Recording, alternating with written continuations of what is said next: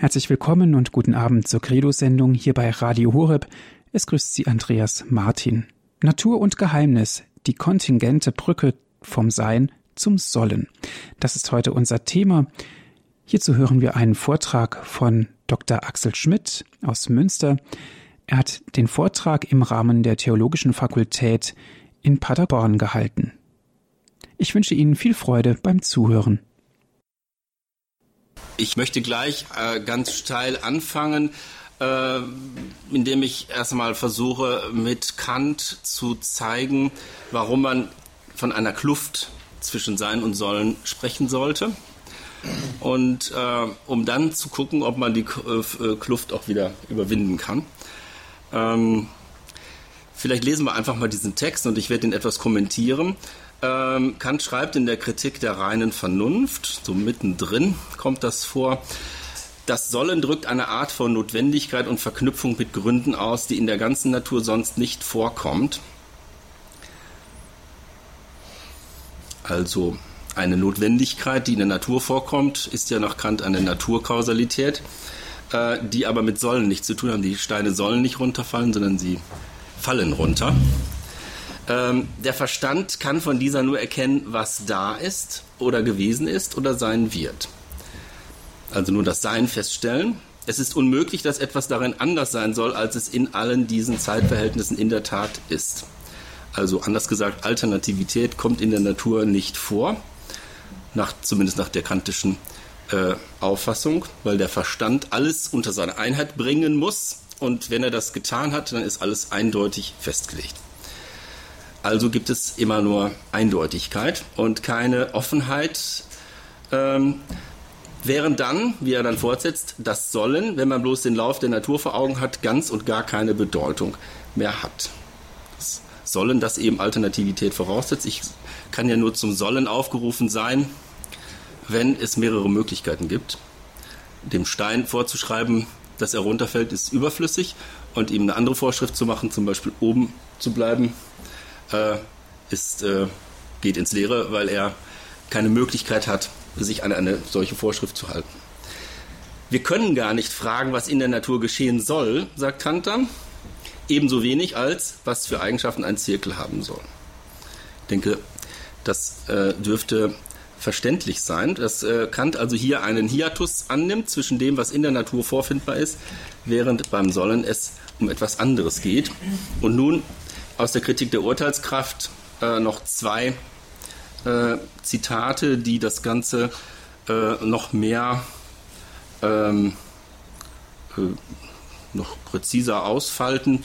Dass unser Erkenntnisvermögen zwei Gebiete kennt, so nennt er das, das der Naturbegriffe und das des Freiheitsbegriffs. Und durch beide ist er gesetzgebend. Das heißt, wir sind gesetzgebend. Das da dürfte man natürlich nicht überinterpretieren. Äh, nicht, dass wir die Naturgesetze machen, aber dass unser Verstand, indem er sie äh, erkennt, ähm, dass er den, äh, der Natur gleichsam die Notwendigkeit auferlegt, mit der er allein denken kann. Ähm, während das bei der Freiheit natürlich anders ist, äh, im Bereich der Ethik äh, schafft der äh, Mensch sich in seiner Vernunft eben Gesetze, die allerdings Sollensgesetze sind und keine Seinsgesetze. Und darum schließt Kant, besteht zwischen diesen beiden Gebieten also eine unübersehbare Kluft, also die Kluft zwischen eindeutiger Natur und äh, einer Alternativität, die dem Sollen ähm, entspricht. So in dieser kleinen Überstellung, Gegenüberstellung kann man das nochmal sehen. Auf der einen Seite gibt es das moralische Gesetz, auf der anderen das Naturgesetz. Das erstere setzt Alternativität voraus. Beim zweiteren gibt es eine solche nicht, sondern nur Determiniertheit. Und das moralische Gesetz hat zum Urheber einen Willen, der selbstbestimmend ist und eben darum frei, während die Natur dann als nicht selbstbestimmt, sondern dann als fremdbestimmt zu bezeichnen ist. Daraus folgt, dass äh, die Vernunft, sofern sie in ihrem Gebiet der Moral zu Hause ist, äh, eine absolute Spontaneität besitzt, also etwas von selbst anfangen kann, während im Bereich der Natur, die der Verstand ergründet, solche absolute Spontanitäten nicht vorstellbar sind. Da herrscht eine lückenlose Kausalkette. die niemals einen Anfang haben kann. Während die Zukunft also nur für die praktische Vernunft offen ist, äh, ist sie es für die theoretische Vernunft nicht. Damit hätten wir schon ein erstes Resultat. Die Ethik setzt eine Welt voraus, das habe ich dann auch ins Handout geschrieben, in der die Zukunft offen ist. Und das heißt eine Welt, die nicht restlos determiniert ist. Denn sonst wären Gesetze und nur wirkungslose Appelle, denen auf Seiten der Adressaten kein Können entspräche. Nichts Neues. Es gibt natürlich Philosophen, die das bestreiten, aber wenn sie das, ich glaube nicht, dass die da eigentlich in diesem Kreis anderer Meinung sind. Aber wir können das ja am Ende diskutieren. Ähm, jetzt möchte ich doch zu C.S. Lewis einen, einen kleinen Sprung machen äh, der äh, etwas Ähnliches gesagt hat, nämlich in seinem Buch über Wunder, nicht nur dort, aber auch gerade dort. Da heißt es, dass das Gewissen nicht Produkt der Natur ist. Er begründet das auch, indem er versucht, den Naturalismus, also die Auffassung, dass alles einschließlich Ethik oder Sollen Produkt der Natur ist, zu widerlegen. Ähm, der Hauptgedanke ist natürlich, dass naturale Ereignisse das Sollen eben nicht erklären. Ähm, unter anderem sagt er dann diesen sehr nachvollziehbaren Satz, wenn der Naturalismus stimmt, dann ist, ich sollte eine eben solche Feststellung wie, es juckt mich, also irgendein Ereignis in mir. Ähm, und auch die biologische Erklärung oder evolutionsbiologische Erklärung äh, der Ethik, die Ihnen ja wahrscheinlich geläufig ist, ähm, würde zwar das Faktum, das moralisch geurteilt wird, erklären, schreibt er, aber eben nicht die Wahrheit des Urteils. Ja, dass wir verpflichtet sind, dass das wahr ist, kann eben durch eine Evolutionsbiologie nicht nachvollzogen werden. Lediglich die Tatsache, dass wir Gefühle haben, moralische Gefühle, nach denen wir halt faktisch dann äh, werten. Um das noch ein bisschen zu verstärken, möchte ich etwas Handlungstheoretisches zur Erinnerung, in die Erinnerung rufen. Äh, man unterscheidet zwischen Handeln und Verhalten. Ähm, in der Scholastik hat man das Handeln als Actus Humanus bezeichnet und das bloße Verhalten, also es juckt mich zum Beispiel oder äh, ich gähne oder was sonst so alles zum Verhalten gehört, was nicht direkt Handeln ist, als Actus hominis. Als Kronzeugen nehme ich mal Thomas von Aquin. Ich könnte auch mehr oder weniger jeden Scholastiker heranziehen aus der Summa ille sole actionis vocanto proprie humane, da haben wir den Begriff actus humanus, quarum homo est dominus. Also allein die Handlungen werden im eigentlichen Sinne menschlich genannt, von denen der Mensch eben der Herr ist oder Urheber. It est que ex voluntate deliberata procedunt, also die aus, der, aus dem Willen, der sich ähm, frei dazu entschließt, entstammen. Die anderen Handlungen, die können dann nur noch Hominis genannt werden, also Handlungen des Menschen, also die irgendwie an uns feststellbar sind, aber bei denen sind wir eben nicht Urheber. Sie sind keine Handlungen, insofern wir Menschen sind, sondern sind Handlungen, die halt auch zu uns gehören. Ähm, die Actus Humani, das sind also die bewussten oder die freiwilligen Handlungen, während das Verhalten dann, der Actus Hominis, das Unfreiwillige wäre. Die einen sind zurechenbar, die anderen sind nicht zurechenbar. Mein Vortrag gehört zu dem Actus Humanus, hoffe ich, äh, während andere Dinge, die mir vielleicht hoffentlich aber nicht passieren, äh, Actus Hominis nicht zurechenbar wären. Ähm, interessant ein äh, Beispiel von äh, Peter Janich, äh, der mit einem Psychologieprofessor wohl jahrelang äh, Streit hatte über dieses Thema. Der Psychologieprofessor meinte, er könnte diesen Unterschied von Handeln und Verhalten überhaupt nicht verstehen. Dann hat Janich ihn gefragt, äh, ob er einen Hund hat. Das wusste er natürlich, ja. Und merkt Ihr Hund, ob Sie ihn absichtlich treten oder ob Sie nur über ihn stolpern? Und hat der Psychologe bejaht. Und dann hat Herr Janich ihn ausgelacht und sagt, wenn Ihr Hund das da schon versteht, warum verstehen Sie das denn nicht? Finde ich also äh, durchaus äh, einleuchtend. Also, wir haben einen Unterschied von Handeln und Verhalten, den man auch an anderem beobachten kann. Wenn ich also hier einen Spaziergang durch den Wald mache, dann kann ich Gegenstände finden, die offensichtlich natürlich sind, wie Bäume und Pflanzen oder Unkraut Ne, aber ich kann auch Gegenstände finden, die anscheinend nicht natürlich sind, die irgendwie künstlich sind, vielleicht eine Münze oder ein Schild. Äh, Hermannsweg, ah, den gibt es hier nicht, das ist ein bisschen weiter weg. Ähm, und dann wüsste ich schon, das geht auf ein Handeln zurück. Ähm, das ist sozusagen künstlich. Und nur dem sogenannten Künstlichen äh, schreiben wir Verantwortung zu. Und äh, der Urheber des Natürlichen, eben die Natur schlechthin, die hat keine Verantwortung nach unserer Auffassung. In dem Zusammenhang hat Wittgenstein mal die interessante Frage gestellt, was ist denn das eigentlich, was übrig bleibt, wenn ich von der Tatsache, dass ich meinen Arm hebe, die abziehe, dass mein Arm sich hebt? Er hatte sehr viel darüber sinniert. Ähm, ich wollte das jetzt auch nicht mit Ihnen durchspielen, weil das mit analytischer Philosophie, glaube ich, auch schwer zu ergreifen ist. Äh, das ist nämlich eigentlich bloß das Selbstverhältnis, was eben den Actus Humani zugrunde liegt. Ähm, dass ich es bin, dass ich ein Verhältnis zu dem habe, was in meiner Natur ist oder zum Beispiel auch an meinem Arm. Also mein Arm hebt sich eben nicht von alleine, sondern ich bin es, der möchte, dass er Arm nicht hebt. Ähm, nun zum zweiten Punkt, äh, dass diese Kluft, von der ich eingangs gesprochen habe und die wichtig ist, um den Naturalismus zu widerlegen oder um zu zeigen, dass das Sollen nicht aus der Natur stammt, hat Louis in dem besagten Wunderbuch einen Passus eingebracht, den er dann allerdings nur als kleinen Mini-Exkurs angesehen hat. Er schreibt, vor kurzem wurde, also 1947 stimmt das, das war dann damals noch vor kurzem, eine für den reinen Naturalismus gefährliche These laut, auf die ich meine Beweisführung zwar nicht gründen will, die aber dennoch der Beachtung wert ist. Einige moderne Wissenschaftler sind nämlich der Meinung, dass jede einzelne Einheit der Materie sich auf unbestimmte oder zufällige Art und Weise bewegt. Die berühmte Quantentheorie. Ähm, er selbst sagt aber Folgendes dann dazu. Ich für meinen Teil baue nicht auf ihre Richtigkeit. Ich kann mir nicht denken, dass die Naturwissenschaftler mehr damit ausdrücken wollen, als dass die Bewegungen der einzelnen Einheiten für uns, also für unser Wissen, äh, dauernd unberechenbar bleiben. Denn sie meinen ja wohl nicht, sie seien an sich gesetzlos und zufällig.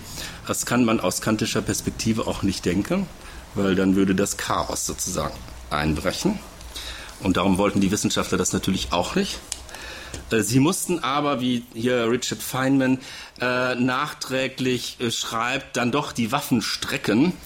Äh, und das Resultat dieser durchaus äh, langen Streitigkeit um das rechte Verständnis dieser neuen Theorie wird hier so zusammengefasst. Nicht unsere Unkenntnis, also im Unterschied zur Vermutung von Lewis, des inneren Getriebes, der inneren Komplikationen ist es also, die uns die Wahrscheinlichkeit in die Natur hineinlegen lässt. Wahrscheinlichkeit heißt so viel wie Offenheit, also wie Spielraum, wie alternative Möglichkeit, äh, die sogar quantifizierbar ist.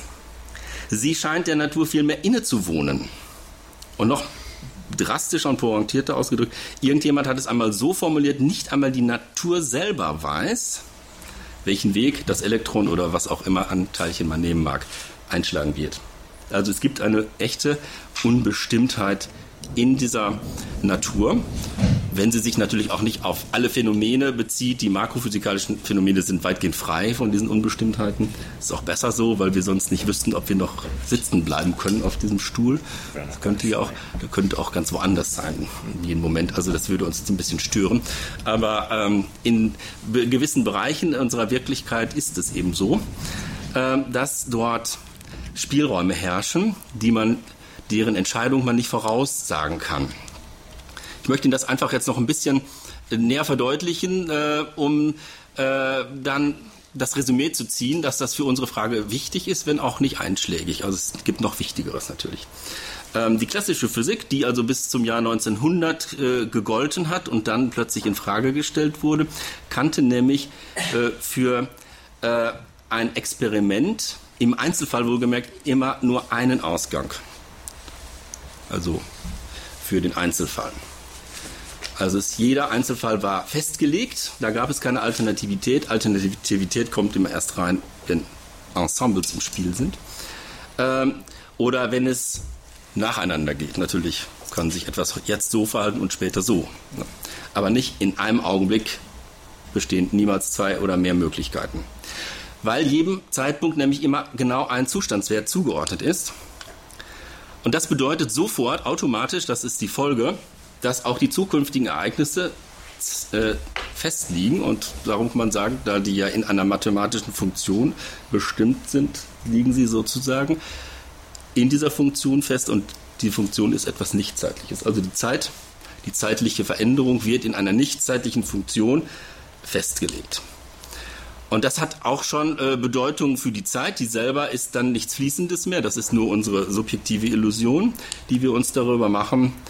Und bedeutet dann als nächste Konsequenz, dass alles miteinander verkettet ist. Und da gibt es keine Anfänge und keine Enden. Das sind äh, strenge Notwendigkeiten innerhalb der klassischen Physik. Nun haben wir etwa um 1925 endlich eine Gleichung gefunden, um diese neuen Phänomene zu beschreiben. Schrödinger hat sie aufgestellt und darum ist sie also mit seinem Namen belegt. Wir brauchen die auch gar nicht näher zu bezeichnen. Wir müssen nur wissen, was diese Gleichung für Eigenschaften hat. Äh, sie beschreibt äh, bei irgendeinem Experiment das Ensemble von möglich, möglichen Messergebnissen oder Möglichkeiten, kann man auch sagen. Sie ist wie in der klassischen Physik auch, ist sie mathematisch gesehen eine äh, Differentialgleichung und die wird nach der Zeit abgeleitet. Und darum ist sie genauso wie alle anderen Differentialgleichungen deterministisch und auch reversibel, das heißt vorwärts und rückwärts zu lesen. Das heißt, grundsätzlich ist diese Gleichung von derselben Art wie die schon bekannten Gleichungen. Deswegen haben auch die Physiker in dem Moment, als Schrödinger sie gefunden hatte, gedacht, jetzt haben wir doch die klassische Physik wieder. Alles ist wieder in Ordnung. Allerdings musste dann sehr schnell äh, festgestellt werden, dass man die Gleichung nicht so direkt anwenden kann auf die Messergebnisse, sondern dass die sozusagen einen Zwischenterm braucht, die Gleichung repräsentiert also nicht die Einzelereignisse selber, sondern nur die Wahrscheinlichkeit dieser Ereignisse. Und daraus folgt, dass man im Grunde jetzt eine neue Semantik braucht, die jetzt nicht mehr zwei, sondern dreigliedrig verläuft, während die klassische Semantik ja direkt von der Formel zur Sache kommt, geht nun die quantentheoretische Semantik über den Zwischenschritt der Wahrscheinlichkeit auf die Sache. Damit ist das klassische Adäquatheitsideal von Formel oder Begriff und Sache ähm, aufgehoben oder eingeschränkt. Ähm, die Dinge sind nicht mehr so adäquat feststellbar, wie wir uns das gern wünschen. Und das bedeutet, dass die alternativen Ereignisse eben nun auch synchron und nicht nur diachron möglich werden. Also es gibt echte Spielräume.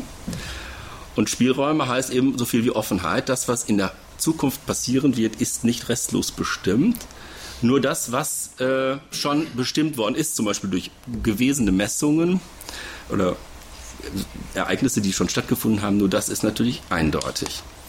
Somit haben wir auch jetzt das äh, fließende Jetzt wieder äh, äh, im Blick, denn das Jetzt ist genau das, äh, ist genau der Moment, in dem gerade noch offene Entscheidungen geschlossen werden. Eigentlich ist es genau unser Begriff von äh, Freiheitsentscheidung.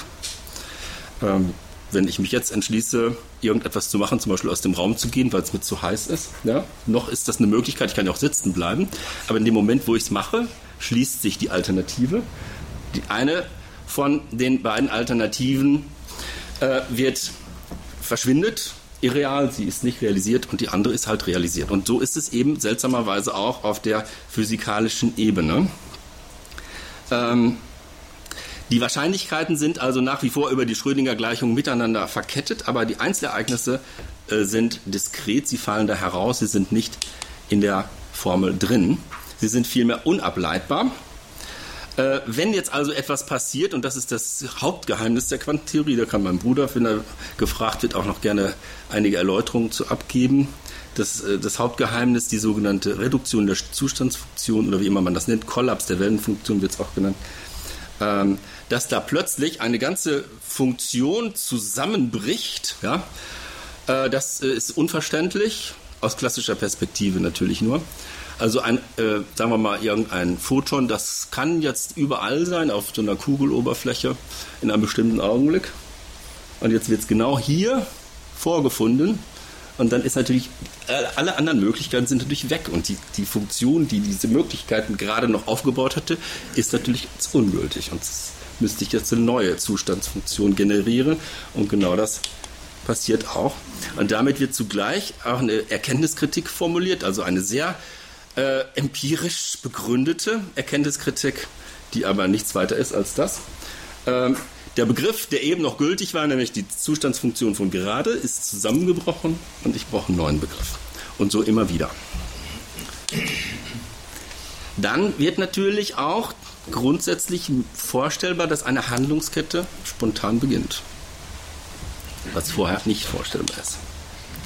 Jetzt komme ich natürlich zum nächsten Punkt. Wahrscheinlich haben Sie jetzt sowieso alle schon gedacht, was will er eigentlich mit diesem ganzen Kram? Damit haben wir doch keine Freiheit. Oder wollen Sie etwas sagen, das ist schon Freiheit? Ich habe das ja gerade ein, zwei Mal schon so ein bisschen mit der Metapher Freiheit belegt. Ähm, es ist natürlich keine Freiheit. Es ist nur, und darüber können wir auch gerne noch diskutieren, eine notwendige Bedingung der Freiheit und des Sollens. Notwendig deswegen, weil ich ja sagte, wir brauchen eine offene Zukunft. Äh, sonst ist das Sollen gegenstandslos.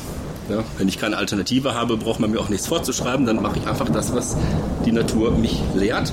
Wenn die Natur allerdings mich es nicht in jedem Fall lehrt, wenn sie mir Möglichkeit offen lässt, dann ist das Sollensgebot ähm, nicht gegenstandslos. Der Zufall von dem man hier gerne spricht, ist also eher ein Mangel an Kausalität, ist aber nicht das, was Kant Kausalität aus Freiheit nennt. Also das, was wir Handlungskausalität nennen. Ich fange eine Handlung an, ne? ich setze mich ins Auto und fahre nach Paderborn.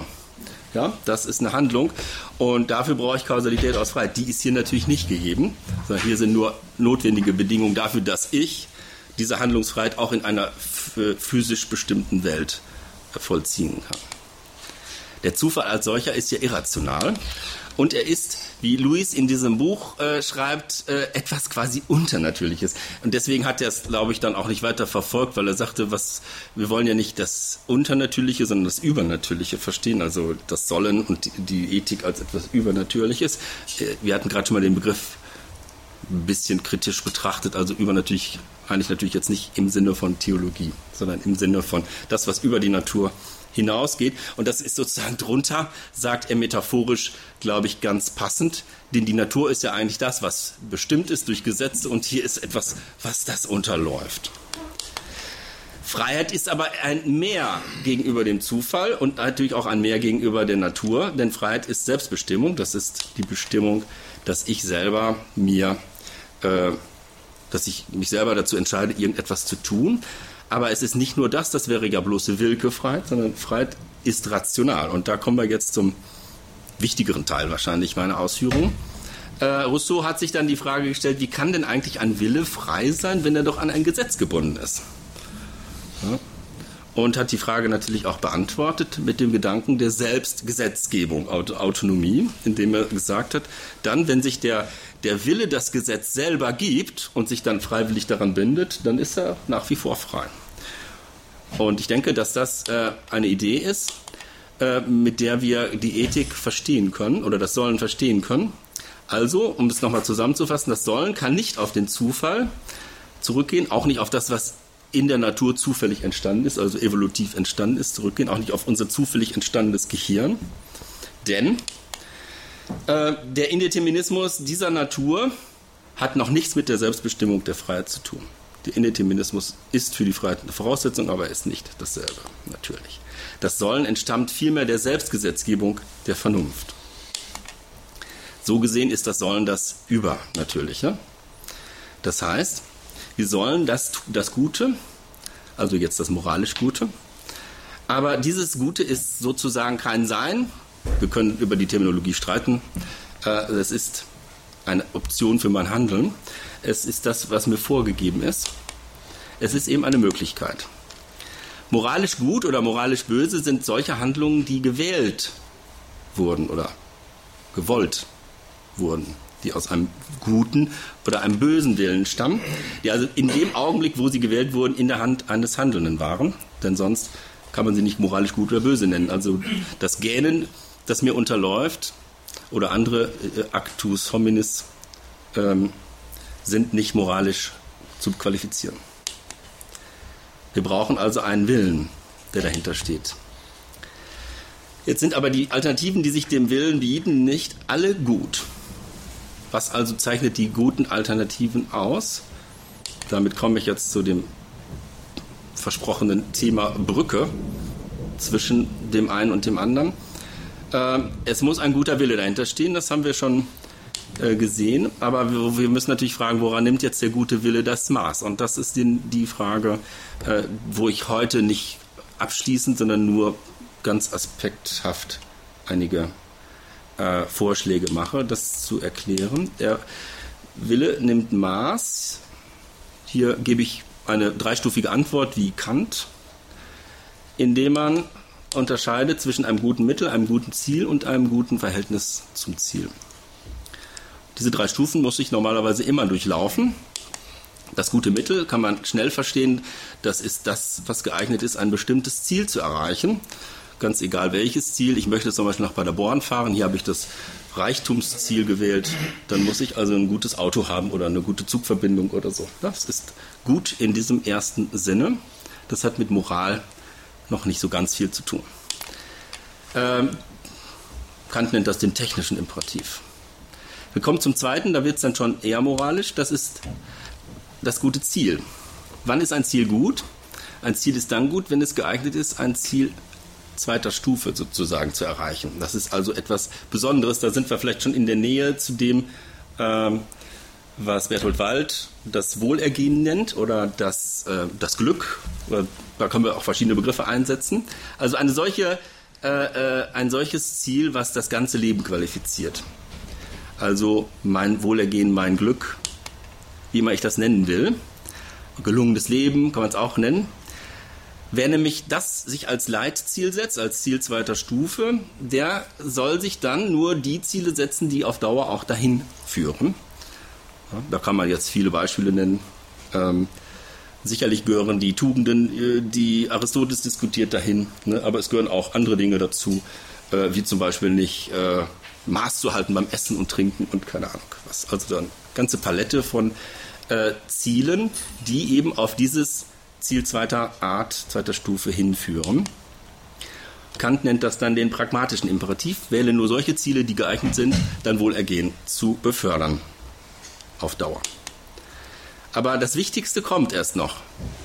Zumindest äh, meint das Kant und mit ihm eben auch ganz viele andere. Man muss kein Kantianer sein, um das, was ich hier sage, äh, zu äh, bejahen. Das Verhältnis zum Ziel so habe ich das genannt, ist gut, wenn man das Gute um seiner selbst willen tun will. Da kommt nochmal das Selbstverhältnis ins Spiel, das meines Erachtens erst die Freiheit ausmacht.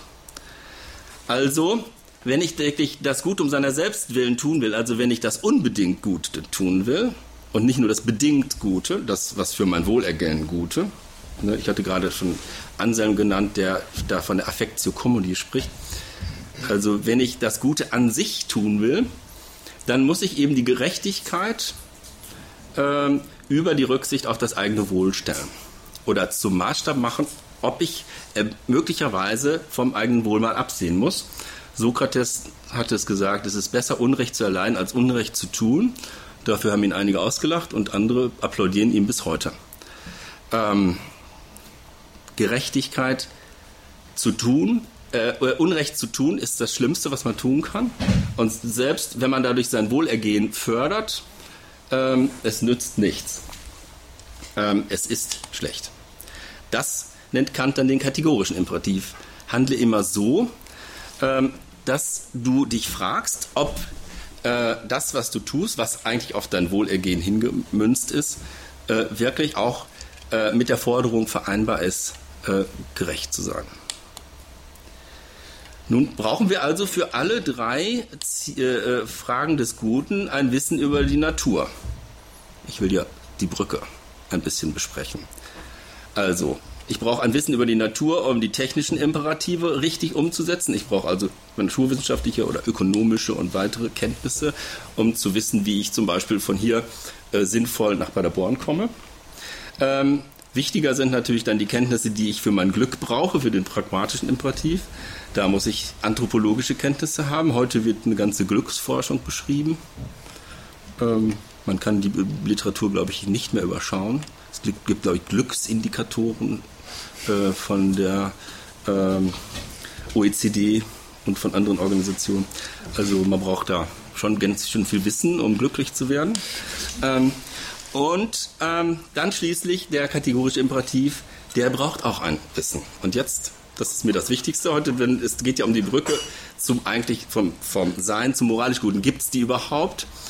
Und da möchte ich einfach jetzt einige Vorschläge machen, wie man die äh, bestimmen könnte. Kant nennt das einfach die Metaphysik der Sitten, ähm, wonach wir jetzt suchen. Also ein Wissen quasi der Natur, wenn man so will, äh, was allerdings äh, geeignet ist, äh, dem kategorischen Imperativ als Maß zu dienen, damit man weiß, was man denn tun soll, um moralisch zu sein. Er sagt letzten Endes, also das, was ich jetzt sage, ist Kant, äh, die Metaphysik der Sitten, die zu suchen ist, die kann natürlich nicht auf Anthropologie gegründet sein. Denn dann wären wir ja noch wieder bei den hypothetischen Imperativen oder beim pragmatischen Imperativ. Dann würden wir ja doch alles wieder am Maß des eigenen Wohls messen. Das kann es also nicht sein. Aber, und das ist wichtig, die Unterscheidung, äh, sie muss angewandt werden auf unsere anthropologische äh, Bedingungen. Und so haben wir also den kategorischen Imperativ, der sehr formal gehalten ist, notwendigerweise, äh, und der jetzt nun auf unsere bestimmte Conditio Humana anzuwenden ist. Und das kann man metaphysisch nennen, denn äh, unsere menschliche Natur hat gewisse äh, Bedingungen, aus denen dann so etwas wie Naturrecht zu rekonstruieren ist. Ähm, es geht also dann natürlich nicht um spezifische Merkmale unseres Menschseins, das wäre dann mehr im anthropologischen Bereich anzusiedeln, sondern es geht um den Umstand, dass wir freie Personen sind und zwar nicht alleine, sondern in Kommunikation oder in Koexistenz. Und da wir in einer gemeinsamen Welt leben und nicht jeder auf einem eigenen Stern, beeinflussen wir uns. Und allein diese Tatsache äh, ist schon der Grund für das erste und nach Kant sogar einzige Naturrecht, nämlich das Menschenrecht auf Freiheit. Dass sich da ein Recht daraus begründet, hat das mit der Koexistenz zu tun. Der Grundgedanke ist nämlich, wenn Freiheiten koexistieren sollen, dann muss die Handlungsfreiheit des einen auf die andere, also die Handlungsfreiheit des anderen abgestimmt werden und wird damit automatisch eingeschränkt. Und dies kann natürlich nur äh, wechselseitig äh, erfolgen. Es kann nicht sein, dass der eine äh, mehr eingeschränkt wird als der andere. Also eine Intersubjektivität in Reziprozität. Und daraus ergibt sich das Prinzip, ich zitiere hier aus der Metaphysik der Sitten, eine jede Handlung ist Recht, die oder nach deren Maxime die Freiheit der Willkür eines jeden mit jedermanns Freiheit nach einem allgemeinen Gesetz zusammen bestehen kann. Das ist das Naturrecht der Freiheit. Eine Handlung ist Recht, wenn ich sie immer in Einklang bringen kann mit den Handlungsfreiheiten der anderen und das nach einem Gesetz natürlich. Es gibt allerdings noch weitere, und jetzt gehe ich sozusagen eine, eine Stufe weiter, ähm, ausgehend natürlich unter Voraussetzung dieser Art von ähm, Naturrecht, äh, gibt es jetzt noch weitere Spezifikationen des Anwendungsbereiches, äh, die wir kennen müssen, um zu wissen, was denn letzten Endes gut ist, woran wir uns orientieren müssen. Ich nenne dir nur ein paar, das ist nur eine Auswahl. Es gibt Elemente, die wir beachten müssen, um diese Anwendung zu leisten, dass wir zum Beispiel einen verletzlichen Leib haben und leben. Das muss man manchmal sagen, obwohl es natürlich selbstverständlich ist, damit man sich das bewusst macht, dass wir das natürlich immer im Kopf haben. Äh, dass äh, wir eine Leib-Seele-Natur haben, das kann man auch anders bezeichnen, aber das ist der klassische Ausdruck eben. Ähm, äh, dass wir Gegenstände um uns haben, die wir auch zu Eigentum machen können. Und da gibt es natürlich dann auch die entsprechenden Rangeleien äh, dass es dann Verträge geben kann, die Menschen miteinander abschließen. Das beliebte Geld ist auch ein wichtiges Thema. Ähm, dann, dass der Mensch eben nicht einfach nur Mensch ist, sondern sich ausfaltet in den Geschlechtern und dann auch noch äh, Kindschaftsverhältnis und ähnliches mehr hinzukommen. Alle diese Elemente, und da könnte man natürlich jetzt die, die Reihe weiterziehen, begründen natürlich die Moral nicht, sondern sie sind der Anwendungsbereich. Aber trotzdem werden sie die Brücke bilden vom Sein zum Sollen oder vom Sollen zum Sein. Aber weil sie eben die Moral nicht begründen, ist es auch kein naturalistischer Fehlschluss. Das ist ja der Ausgangspunkt äh, der Kritik. Wenn ich auf die Natur schaue, kann ich nicht direkt daraus das Sollen ableiten, Ähm, aber ich kann eben auf den, den, guten Willen achten und schauen, unter welchen Voraussetzungen äh, kommt er zur Anwendung. Weiter möchte ich noch äh, vorschlagen, Handlungstypen zu unterscheiden. Zumindest diese folgenden zwei, weil meistens nur die, die erste Handlung betrachtet wird und das ist eine große Einschränkung äh, der Abwägungen. Bei den sogenannten Wirkhandlungen geht es darum, dass ich irgendeinen Wert verwirkliche oder ein Gut befördere, indem ich zum Beispiel einer bestimmten äh, Arbeit nachgehe äh, und so weiter. Das sind die typischen Beispiele, die in der Ethik kommen. Aber es gibt eben auch eine zweite Art von Handlung, die Ausdruckshandlung genannt werden kann. Da geht es darum, dass ein be bereits bestehender Wert nicht, also ein Wert äh, nicht erst geschaffen wird, sondern dass diesem Wert ein äh, Achtung oder wenn es ein Unwert ist, Verachtung zu erweisen ist. Also wenn ich zum Beispiel eine gute Arbeit lobe, wenn ich Ehrfurcht habe vor äh, dem Menschen als solchen oder vor der Natur. Da geht es also darum, dass die affektiven Stellungnahmen und oder auch die charakterlichen Einstellungen, die ich habe, sich quasi verleiblichen, sich Ausdruck verschaffen. In Sprache, aber auch im Körper. So könnte man zum Beispiel, es ist ja jetzt nur eine Idee, die ich mal so dahingeschrieben habe, den Geschlechtsverkehr nehmen als Ausdruck für die Liebe. Ob das zutrifft, kann man ja auch vielleicht noch überlegen. Aber das ist vielleicht dann doch ein, ein Beispiel, woran man das schön sehen kann. Dass hier also die Liebe, die erst einmal etwas Geistiges ist, sich aber ähm, bei Mann und Frau einen bestimmten Ausdruck sucht und dass der adäquat ist. Und das heißt also, dass die Anwendungsbedingung, die leitseelische Natur und dann die Ausgestaltung Mann und Frau, die hier einen bestimmten äh, noch sehr äh, ursprünglich sehr formal angesetzten Gut, gegenseitige Freiheit und so weiter, hier äh, sich verleiblicht im Sinne dieses Aktes. Also zusammengefasst, die Ausdruckshandlungen verleiblichen diese aktiven Stellungnahmen oder charakterlichen Einstellungen. Ähm, und jetzt muss man beachten, dass diese Handlungen manchmal in Konkurrenz zu einer Wirkung stehen. Das heißt, ich kann manchmal ähm, in den, äh, in den Fall geraten, leider auch gar nicht so selten, dass ich ähm, etwas ausdrücken sollte und es mir, mir gleichzeitig dadurch Ungemach einhandle. Ja, etwa in Unterdrückungssystemen, wo der Protest dagegen moralisch sinnvoll und oder sogar gefordert ist, aber eben dann zu äh, Einschränkungen der Freiheit führen kann. Man wird ins Gefängnis geworfen oder Schlimmeres. In Russland haben wir gerade solche Gesetze, die da neu gemacht werden. Oder ein anderes Beispiel, äh, ich werde erpresst, äh, etwas zu sagen, was ich nicht sagen soll, etwa durch, beim Beichtgeheimnis, man kann auch ganz andere Beispiele wählen. Ähm, ich soll eine Indiskretion ausüben und dazu erpresst man mich und man droht mir. Ja? Dann habe ich also, bin ich in dem Konflikt, dass ähm, das, was ich bewirke, ähm, äh, oft ein, Un, äh, ein, Unwert ist und das, was ich ausdrücke, ein Wert. Das macht, ähm, noch ein Beispiel, ja, ein ähnliches Beispiel, braucht man nicht weiter zu diskutieren.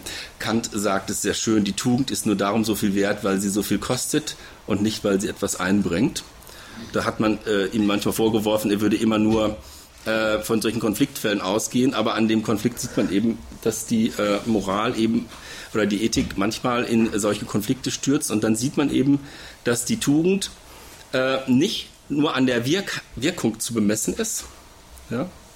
die utilitaristische äh, Vorstellung, dass ich das Gute bewirken muss, können muss und wir nur einfach äh, darin den Maßstab nehmen sollen, dass wir Gutes bewirken, die funktioniert einfach nicht.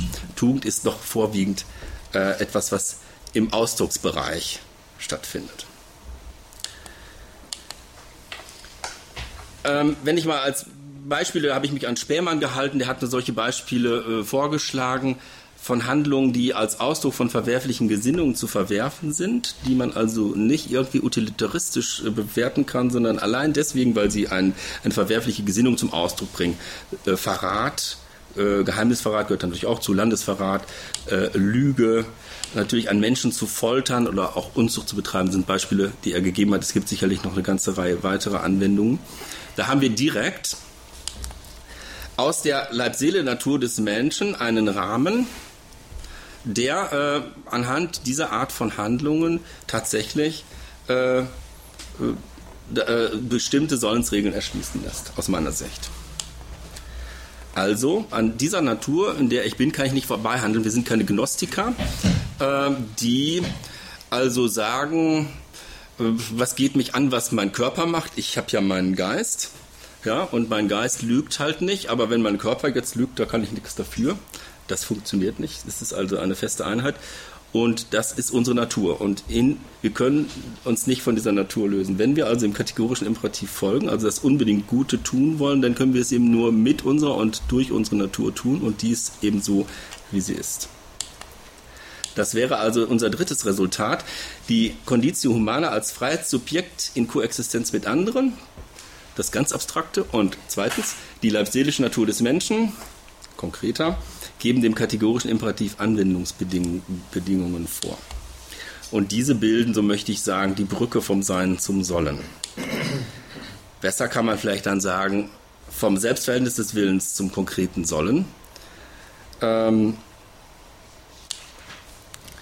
alle drei Resultate nochmal zusammengeschrieben. Wir brauchen eine Welt, die nicht restlos determiniert ist, weil sonst der Appell an die Freiheit äh, gegenstandslos wäre das Resultat äh, oder diese, dieses Postulat wird überraschend bestätigt durch äh, moderne Physik.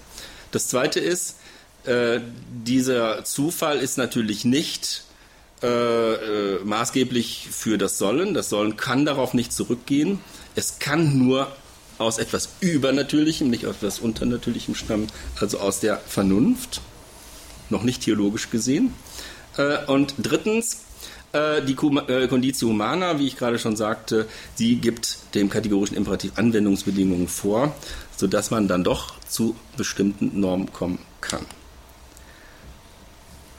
Nun noch einmal äh, einige Dinge nochmal neu aufgerollt. Dauert nicht mehr so lange. Die Freiheit ist etwas völlig anderes als die Natur. Das noch Zeit. Habe ich sogar noch. Ja, ja. Gut. Wunderbar, da haben wir noch mehr Zeit zum Diskutieren.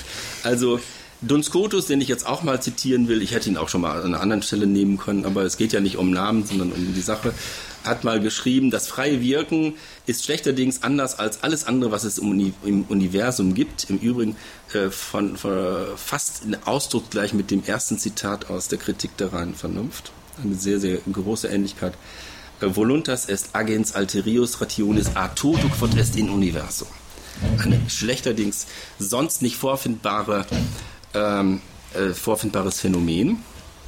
Denn es beruht, jetzt mal mit Kant zu sprechen, auf einer absoluten Spontanität, eine Reihe von sukzessiven Dingen oder Zuständen von selbst anzufangen. Also zu handeln schlicht, ja? sich zu etwas zu entscheiden und es dann anzufangen. Dennoch bleibt natürlich diese Freiheit in die Natur eingesenkt.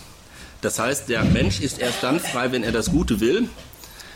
Nicht nur einer, wenn er einfach willkürlich das tut, wozu ihm die Nase steht. Das ist keine Freiheit, weil sie ja nicht aus der, diese Entscheidung nicht aus der Vernunft kommen, sondern nur, wenn er seiner Vernunft gemäß handelt und die Vernunft gibt ihm das äh, Gesetz vor, ähm, gut zu handeln. Damit also ein Wille frei sein kann, muss er von der ausschließlichen Rücksicht auf das eigene Wohl entbunden sein. Das ist der Kontroverspunkt von gerade. Äh, er muss also eine, quasi eine Neigung zum Guten an sich haben. Kant nennt das eine Achtung vor dem Gesetz. Ähm, und zwar zu dem, was eben objektiv ist, äh, objektiv gut ist und nicht nur subjektiv, das nur für mich gut, also was nur meinem Wohl dient. Ich hatte es gerade schon in der Diskussion genannt. Das nennt Anselm die Affectio Justitiae und Kant nennt es eben die Achtung für das moralische Gesetz. Das ist der gleiche Grundgedanke. Kant nennt das etwas unschön eine Triebfeder. Also die Terminologie von ihm ist grausam. Ähm, aber ähm, die Sache ist die gleiche wie hier bei Anselm. Wenn wir nur eine Affektio zum eigenen Wohl haben, dann haben wir die Distanz nicht, die nötig ist, um auf das Gute an sich zu achten. Und dazu brauchen wir quasi eine Neigung. Wir brauchen das Gewissen, kann man das auch einfach nur nennen. Also, der gute Wille muss also sozusagen beständig äh, fragen, oder er muss zumindest diese äh, bei seiner eigenen Gewissensbildung muss er diese Frage berücksichtigen, welche Maximen er wählen soll, um das Gute zu bewirken, zum einen, und um zum anderen vorhandene Werte zu respektieren. Maximen, das ist ein Begriff, jetzt den Kant eingebracht hat in die Debatte, man kann dafür auch äh, Charaktertugenden oder Einstellungen, Haltungen sagen, das ist äh, von der Sache her ungefähr gleich. Das sind subjektive Handlungsgrundsätze, die nicht auf Einzelfälle beschränkt sind, sondern die einen ganzen Gegenstandsbereich umfassen, wie zum Beispiel Ehrlichkeit, äh, Geradheit, Lauterkeit und ähnliches mehr. Das sind Maximen. Und die, äh, äh, wenn ich diese Einstellungen mir zum Ziel gesetzt habe und daran arbeite, dann gebe ich meiner Freiheit Ausdruck und das wird natürlich auch körperlich der Fall sein, sodass auch die Natur hier zum Ausdrucksmedium der Freiheit wird. Also mein Körper wird ist Ausdrucksmedium, meistens jedenfalls meiner äh, Persönlichkeit und ist damit auch Gegenstand der Achtung. Also nicht nur äh, erweise ich einem Menschen Achtung, wenn ich äh, seine Vernunft anspreche, sondern notwendigerweise eben auch äh, seiner ganzen Körperlichkeit.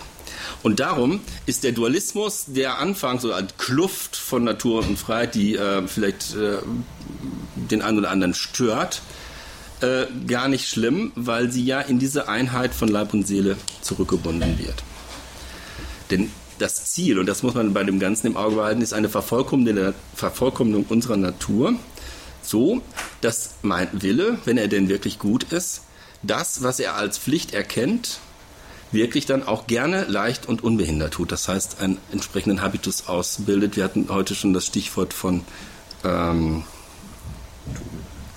vom Habitus, ne? von der zweiten Natur, genau. Das, also das, das, das was, was ich wähle, ähm, nicht nur eine auferlegte Pflicht ist, die ich jetzt so mühsam ergreife, ich muss ja jetzt leider die Wahrheit sagen, sondern weil ich es immer schon tue, äh, fällt es mir auch nicht schwer. Nun hat Schiller dieses bekannte Distichon äh, gegen Kant äh, gesetzt, ähm, das ich nur als so nett ist und äh, Gedichte tragen auch immer zur Erheiterung bei.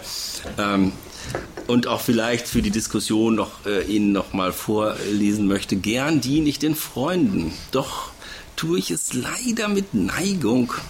Und so wurmt es mich oft, dass ich nicht tugendhaft bin gegen Kant gemündet, ganz ironisch natürlich. Ne? Also ein äh, gewisses Missverständnis, aber vielleicht auch nicht nur von Kant, dass die Freundschaftsliebe ja aus kantischer Sicht eher als pathologisch abzuwerten ist, als ein Werk der bloßen Sinnlichkeit und damit natürlich gar nichts zu tun hat oder haben darf äh, mit der Moral. Ne? Also immer dann, wenn Neigung im Spiel ist, so die Interpretation von Schiller, ist die Tugend futsch. Ne? Das kann nicht so gemeint gewesen sein. Ähm, aber es ist auch was falsch an dem, was Schiller vorschwebt in, äh, von Anmut und Würde.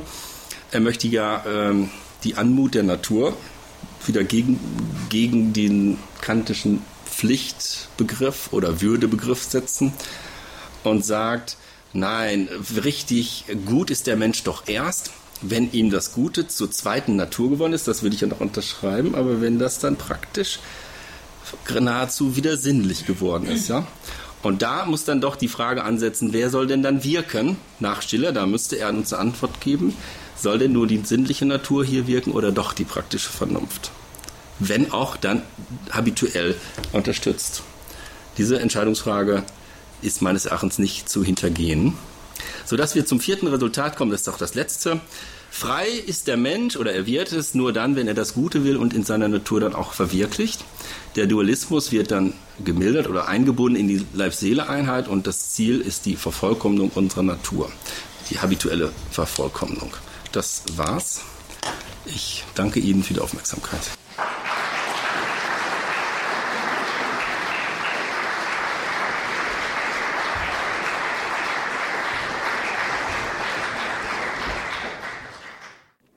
Liebe Zuhörer, Sie hörten die Credo-Sendung hier bei Radio Hureb. Wenn Sie gerne den Vortrag noch einmal zum Nachhören sich auf CD bestellen wollen, rufen Sie unseren CD-Dienst an. Die Telefonnummer lautet 08323 9675 120. Noch einmal die Telefonnummer von unserem CD-Dienst 08323 9675 120 und wenn Sie von außerhalb Deutschlands anrufen 0049 8323 9675 120. Auf unserer Internetseite www.hore.org gibt es auch die Sendung zum Herunterladen auf den Computer. Noch einmal unsere Internetadresse www.hore.org. Ich darf mich von Ihnen verabschieden, wünsche Ihnen noch einen ruhigen und gesegneten Abend. Alles Gute und auf Wiederhören sagt Ihnen Ihr Andreas Martin.